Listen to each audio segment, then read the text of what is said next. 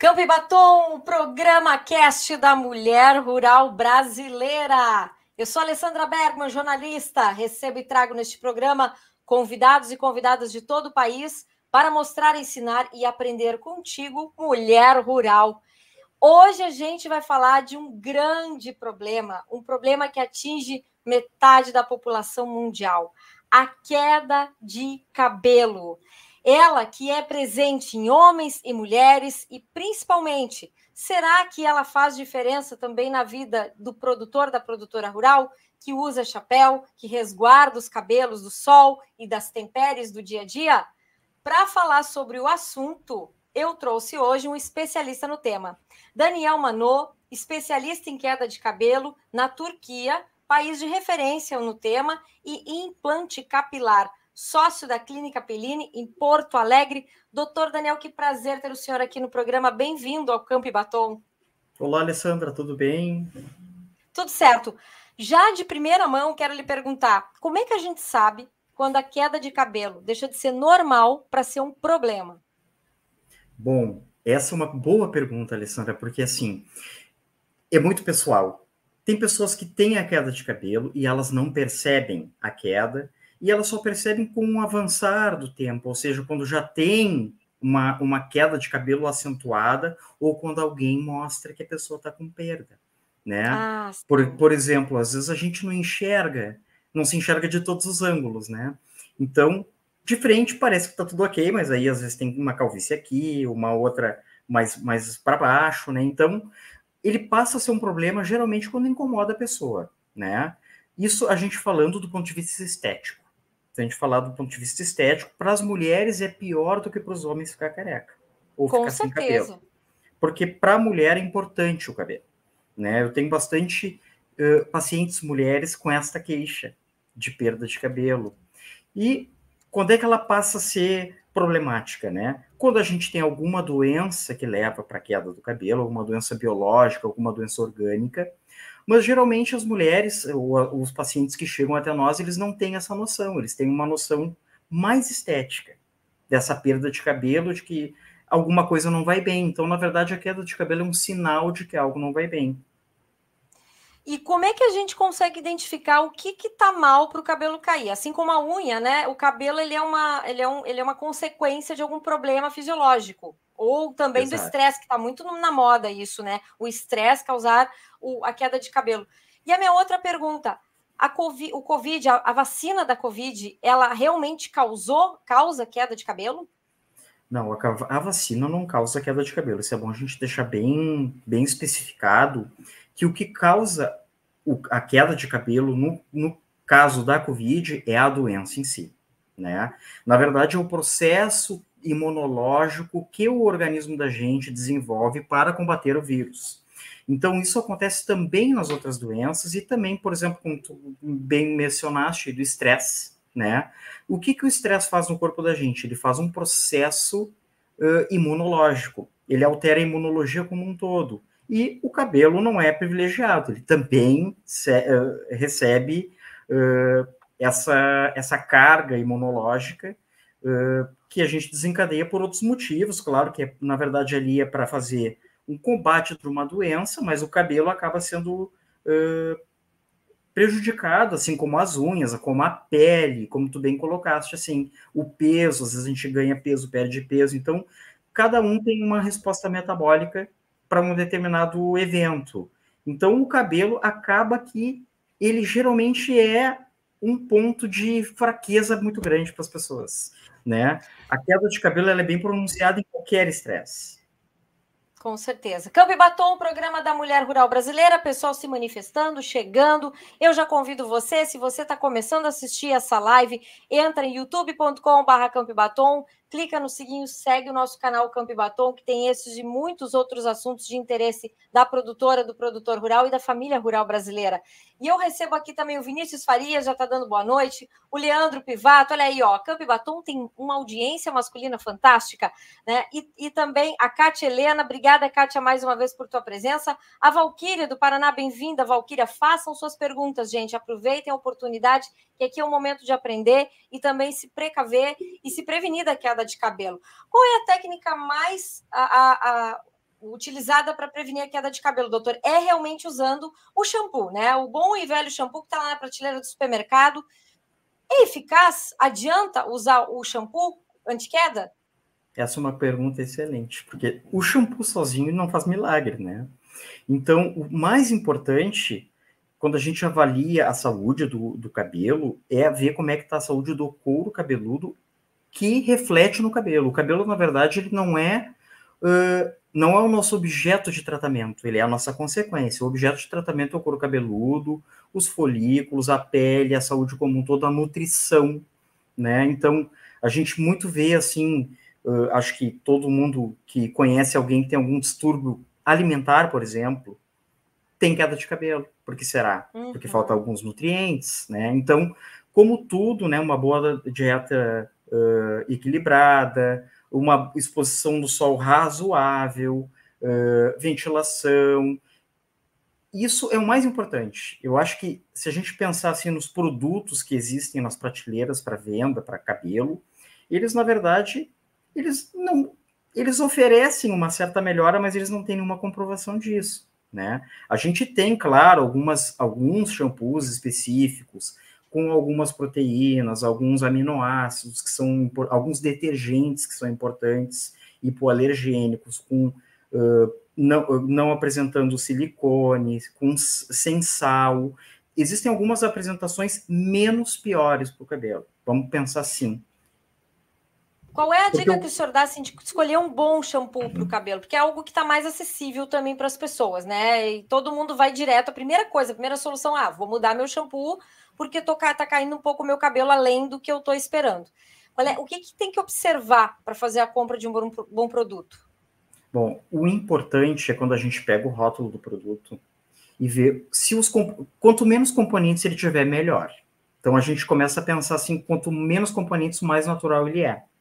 E muito perfume, perfume shampoo com muito perfume, que contém sal, né? Que contém uh, silicone, que contém algumas, alguns, a gente vê que são compostos que não são orgânicos. Uhum. Eles devem ser evitados, né? A gente deve procurar comprar, porque existem produtos bons nas prateleiras dos supermercados. Não existe, existem de todos os produtos, com todos os preços variados. A gente tem que saber olhar realmente o composto, né? Se tem sal, não é muito bom, né? Se, aquele que a gente abre, o perfume é muito forte ele tem muito perfume. E o que, que o perfume é? Além de gostoso, ele é alergênico. Hum. Então a gente tem que pensar que os, muitas das alergias do, dos cor, do couro cabeludo e da pele são por causa dos produtos que a gente usa com muito perfume. O produtor rural, a produtora rural, está sempre no sol, quando não está na chuva para trabalhar, enfim, está no céu aberto, sempre. E é muito comum usar o chapéu, o boné. É saudável estar tá sempre com boné? Qual é a dica que o senhor dá? Ele é agravante para queda de cabelo ou é uma solução para queda de cabelo? Bom, se a gente pensar que o chapéu ou o boné é um protetor, é um protetor da, da cabeça, né? A gente já mais ou menos mata essa charada, essa pergunta, porque assim, uh, se a gente usa o chapéu como um adorno ou como apenas um complemento para a estética, provavelmente em algum momento ele vai ser nocivo. Por quê? Porque a gente não nasceu com de chapéu, né? A gente nasceu com cabelo. E o que, que o cabelo faz? Ele faz uma proteção física. Então, quando tem muito sol, ele protege a pele do nosso couro cabeludo e protege a pele do nosso corpo. Quando chove, ele primeiro molha o cabelo, depois molha o resto, ou qualquer adversidade que a gente encontra, o cabelo ele é uma das primeiras coisas que sofre, né?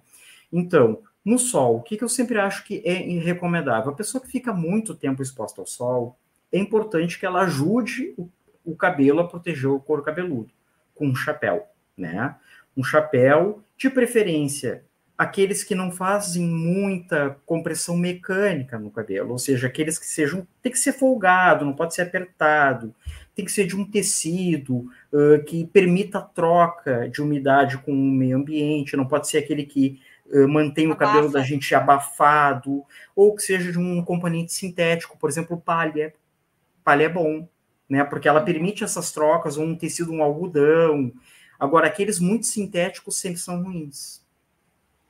E não dá para andar todo o tempo de chapéu e de boné, então. Não é o ideal, né? O ideal é usar o chapéu quando precisa-se dele, né? No, no, sol, ou quando a gente precisa proteger ele por algum motivo, o cabelo, a cabeça. Mas assim, dentro de casa, na igreja, não tem porquê, né? A gente ficar com o chapéu. Às vezes a pessoa usa o chapéu para não ter que usar, não ter que arrumar o cabelo. Exatamente, né? então, é bem ela acaba sendo acaba sendo um recurso que se usa para evitar um, que arrume o cabelo, ou ah, é mais fácil, bota o chapéu, bota o boné. A gente vê muito pessoal que trabalha com chapéu e boné não tirar justamente por isso, né? Porque vai tirar e, acaba... e o cabelo tá bagunçado, né? Sim, mas acaba causando um problema de saúde aí. Acaba causando o problema justamente porque vai abafar, vai permitir a produção de bactérias, a produção de fungos, a proliferação deles todos uh, a dificuldade das trocas de calor com o meio ambiente do corpo. Então, ela é, se for assim um chapéu, como eu disse, assim, um chapéu de palha, um chapéu que tem um tecido com uma boa absorção, até menos pior, né? Mas o ideal é a gente poder não usar quando não precisa. Campo Batom, o programa da Mulher Rural Brasileira. Clica no sininho, segue o canal, a gente está no ar e faça suas perguntas. Aproveite aí. Doutor Daniel Manô, especialista em queda de cabelo, está conosco hoje. A Kátia pergunta, doutor, estresse ou creme, até o condicionador capilar, podem ocasionar a queda, é que nós estávamos falando agora. Em que caso é, é, é necessário ter que buscar ajuda médica com a queda de cabelo, que o senhor percebe? É, como é que a gente sabe é hora de ir para o médico? Bom, geralmente a queda de cabelo, Alessandra, é acompanhada de outros sintomas, né? Por exemplo, quando a queda de cabelo vem com coceira, vem com descamação, vem com algum outro sintoma na pele, já é um motivo para procurar o médico, né? Porque alguma coisa não está bem naquela pele que está fazendo aquele cabelo não ter saúde, né? Ou quando a pessoa tem essa queixa estética que a gente comentava no início, né? A gente consegue através de alguns exames, tanto de laboratório como exames que a gente faz no consultório, avaliar que tipo de, de perda de cabelo essa pessoa tem. Se é uma perda de cabelo mais genética, ou se ela está acompanhada, ela vem em consequência de alguma doença. Então, existem alguns aparelhos que a gente usa em consultório, que é como se fosse uma microscopia, um microscópio, uhum. que a gente consegue detectar a mais a fundo como é que está o couro cabeludo. Então, quando a pessoa acha ou percebe que está precisando ser avaliada por algum motivo, é sempre importante ir no consultório, porque ali a gente tem recursos para avaliar, diferente da vizinha que diz que está caindo o cabelo, ou do espelho que mostra para a gente às vezes uma coisa que não é bem verdade, né? Então é mais ou menos nesse nesse enquadramento. Tem uma quantidade padrão de queda de cabelo diário, né? Que a gente até não Isso. vê. Mas como é que a gente sabe que está excessivo ou tá? Porque tem, tem, muita gente que diz, ah, tá na época do meu cabelo cair. Tem uma época do ano que ele cai mais, né? Mas tem uma época que ele cai, que parece tem gente que vê, ah, mas ele está caindo muito mais. Como é que a gente sabe o que é o muito mais, que é o normal, né? O que é na época, doutor? Bom, um dos principais auxiliares para isso é a fronha do travesseiro, tá? Por que, que eu digo isso? Porque geralmente quando a gente tem essa perda que ela é biológica ou natural, a gente não percebe a queda. Tu não percebe fios de cabelo nos lugares onde tu estás, não percebe no ralo do box. A gente não tem essa percepção tão clara. Agora, quando a gente começa a ter essa, essa clareza de que tá ficando bastante cabelo no chão, tá ficando bastante cabelo na fronha, a gente percebe que não tá normal, porque a velocidade geralmente varia de genética, é genética de pessoa para pessoa. Tem pessoas que ficam um mês sem cortar o cabelo, ficam um cabelo gigante. Tem pessoas que ficam um ano sem cortar o cabelo e cresce um milímetro. Isso aí é um, uma característica genética. Mas a perda de cabelo acima de geralmente 100 unidades por dia, 100 fios por dia, a gente já pode pensar que é um alerta. Não que é patológico, mas que é um alerta. Hum. Né? O, o usual é a gente perder uns 100 fios por dia, mais ou menos. Vilma, de Santa Catarina, tudo bem? Vilma está perguntando aqui do Rancho Araucária. Peraí, a pergunta da Vilma, primeiro que entrou aqui do Rafael. Uh, uso de anti-inflamatórios, analgésicos e corticoides favorecem a queda de cabelo? Bom, a gente pode avaliar que a gente pode dizer que sim, de uma forma geral, especialmente os corticoides. Tá? Os corticoides são, uh, são medicações imunomoduladoras, elas são imunodepressoras que a gente usa para diversas coisas na medicina e que elas implicam sim na queda de cabelo, tá? Então, uh, quem faz uso de corticoide por qualquer motivo, saiba que há um risco de queda de cabelo, que a gente sempre tem que avaliar, né, Alessandra? Porque assim, o corticoide é uma medicação, né? Uhum. Então, se a gente avaliar que a pessoa usa o corticoide por uma indicação médica, é preferível ela ter perda de cabelo do que desenvolver um outro problema, né? Então, a gente sempre tem que cuidar muito bem isso, né? Porque às vezes só abandonar o tratamento uh, por causa de uma queda de cabelo, né? Embora seja a minha área, eu sou, eu sou médico, eu sou muito defensor disso, né? Que a gente tem que tomar muito cuidado, assim, com a troca ou a suspensão de medicamentos por causa de fins estéticos, tá?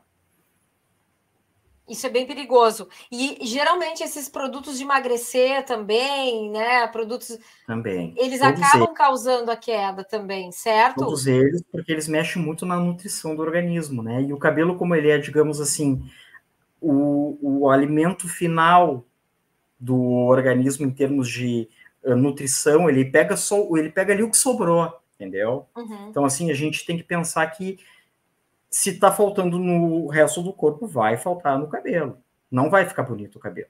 Não adianta. O cabelo implantado, doutor, que é a sua especialidade, ele é.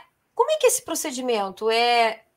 Pode falar um pouquinho mais como é que funciona isso? E ele é Perfeito. um cabelo vivo, é um cabelo que volta a crescer, o folículo volta a funcionar? Como é que é? Sim. Então, esse procedimento, Alessandra, que a gente faz, que é, na verdade, a gente as pessoas chamam popularmente de implante capilar, mas é transplante capilar, tá? Por quê? Porque é o cabelo da própria pessoa que a gente vai transplantar. Mais uhum. corretamente falando, é o folículo.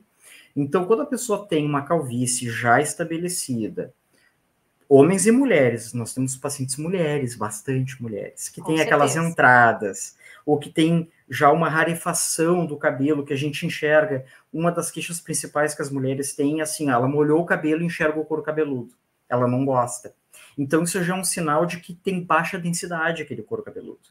Então, muitas vezes é indicação de transplante. E o transplante nada mais é do que um gerenciamento dos fios de cabelo. O que, que a gente faz?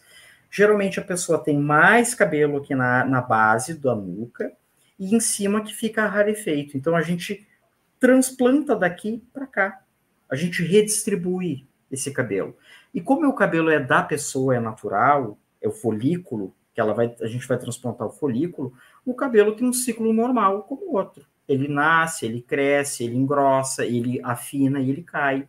Aí depois vem um novo ciclo. Então, não é nenhum processo artificial, é um processo supernatural, é um transplante, é um autotransplante. Esse transplante acontece numa única vez ou ele tem etapas?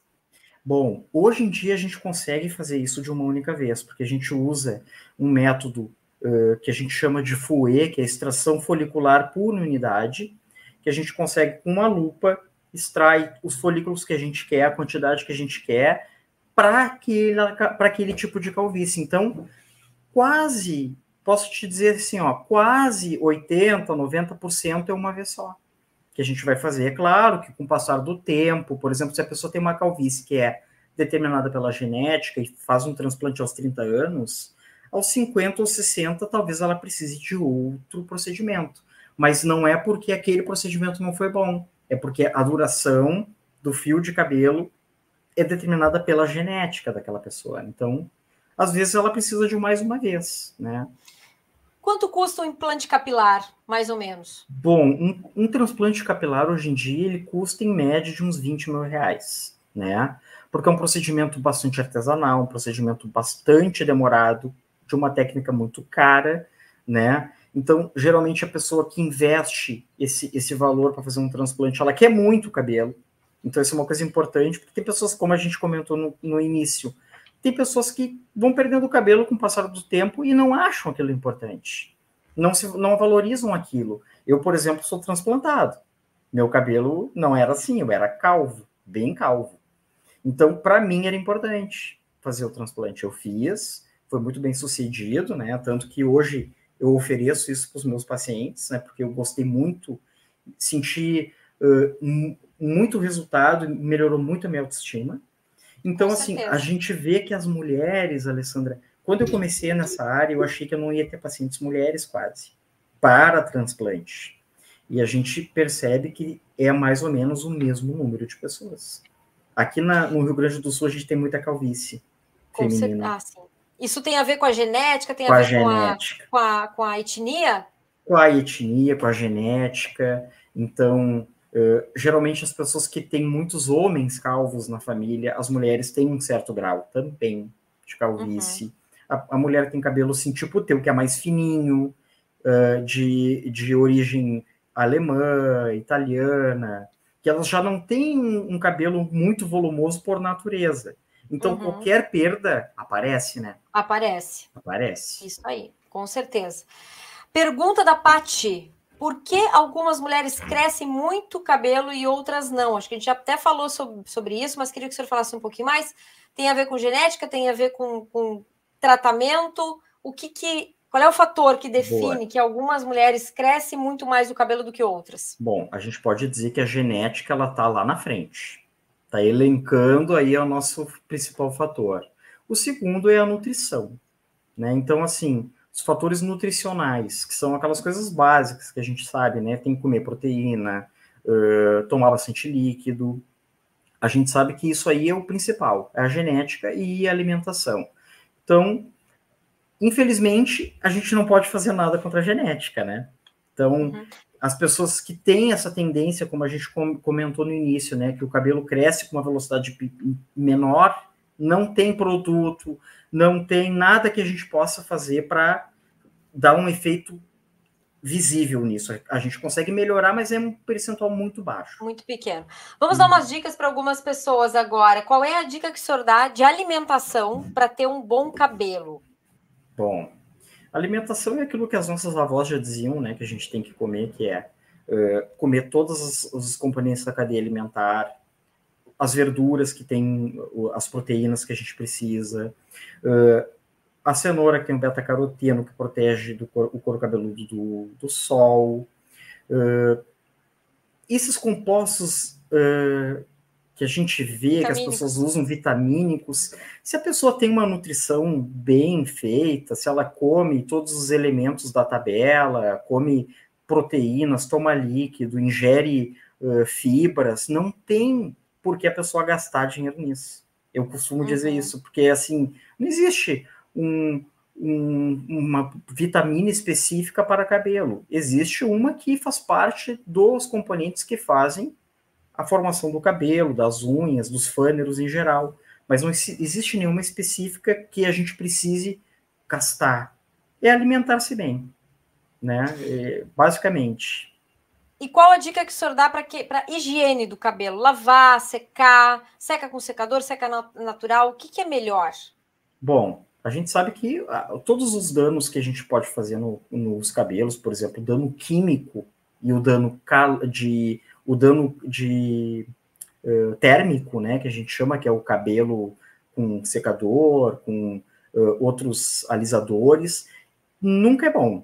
A gente sempre tem que saber assim, ó, que a, a limpeza ela pode ser feita todos os dias. Essa, esse mito que as pessoas têm assim, a ah, lavar o cabelo todo dia faz mal. Não, não faz. Até faz bem, porque ele equilibra a flora do, do cabelo, tira as bactérias em excesso que a gente sempre tem, fungos, então ele faz uma, um equilíbrio daquela microbiota, daqueles organismos que estão ali, e se usar secador, né, usar com uma distância de uns 30 centímetros, ou procurar não encostar na raiz, né, ou não colocar com muita intensidade num determinado, uh, uma determinada área, né, a gente mais ou menos, quando a gente usa um secador, alguma coisa, a gente sente quando está demais, porque queima. Queima. Queima. Vamos lá. Pergunta do Vinícius aqui, ó. Tenho calvície nas entradas e no topo da cabeça. O transplante tem mais chances de pegar em uma das regiões e ficar desequilibrado ou pegar igualmente em tudo? Bom, quando a gente faz esse transplante, a gente sabe que a área da coroa, que é essa aqui do, do, do padre, né? Ela tem menos vascularização do que na frente. Então, se a gente olhar para um calvo Uma pessoa que está ficando calva, geralmente ela começa aqui, aqui nas entradas, que são as áreas mais propensas porque não tem uma circulação adequada, não é tão bom uh, em, em, relação ao resto do, do cabelo em termos de é, receptividade a nutrientes, de circulação. Então, é claro que não vai ser igual a velocidade de crescimento, mas a gente consegue alcançar uma naturalidade. Se responde o Vinícius, né? Se, se responde para ele isso, a gente consegue alcançar uma naturalidade. Só que às vezes demora um pouquinho mais. Esse é o programa Cast Campo e Batom, o programa da mulher rural brasileira, com muitas perguntas e dúvidas dos homens também. Que bom isso, que bom. Gente, a gente está indo para o final do programa. Se alguém tiver mais alguma pergunta, aproveite, faça. Este é o momento de sanar todas as suas dúvidas, todos os é, seus questionamentos sobre cabelo e queda de cabelo. Vamos falar um pouquinho rapidamente agora, só para finalizar, doutor, sobre química. Muitas mulheres usam pintam, fazem a descoloração do cabelo, né? E isso também causa uma certa queda excessiva, né? Isso. Qual é o tratamento ideal nesse sentido? O que, que a gente tem que observar na hora de fazer esse tratamento de pintura, de eliminar os brancos, né? Que tem muita gente que não quer o cabelo branco, né? na, na, na sua existência. Justo, né? É justo. Bom, o uh, que, que eu posso te dizer, assim, Alessandra, em relação a isso? Sempre procurar um, um, um especialista de estética capilar, né? Claro que aqui não um médico, né? Mas porque a gente sempre tem que cuidar com produtos que não estão aprovados pela, pelos órgãos de saúde, né? Que a ah. gente viu aí nos últimos tempos que teve aí um pessoal que usava para fazer tranças um, alguns produtos que geraram cegueira nas pessoas, nas mulheres. Hum. Que com contato na água ele gerava cegueira. Então são produtos que não, não têm que não são vendidos em farmácias, que não são de salão. Né? Então a gente tem, sempre tem que cuidar, procurar um bom profissional que possa fazer isso, ou se vai fazer em casa, né? procurar comprar num, numa farmácia boa, um produto de uma fábrica boa, de um laboratório bom, e seguir as instruções de, de, de, uso. de uso sempre, né? Não pular essa etapa, tem que ler, não adianta. Ótimo, doutor Daniel, super esclarecedora a sua participação aqui no Campo e Batom. Quero agradecer toda a audiência que esteve conosco nesta, nesta tarde. Tem mais gente aí, vai ter mais perguntas para aí. Deixa suas perguntas aqui no nosso canal, que a gente vai responder. O doutor Daniel vai responder para você. Siga as, as redes sociais do doutor Daniel, da Clínica Pellegrini, e estaremos sempre online aqui para esclarecer suas dúvidas. Doutor, quero agradecer muito a sua participação. Semana que vem tem mais. A gente vai falar sobre pele, né? Com a doutora Gisele, ela vai estar aqui com a gente. Aguardem, já deixem programado no canal aí, que a gente vai vir com tudo. Doutor, muito obrigado por sua participação. Obrigado. Microfone sempre abertos aqui. Um abraço. Muito obrigada. Gente, beijo. Até o próximo Campo e Batom.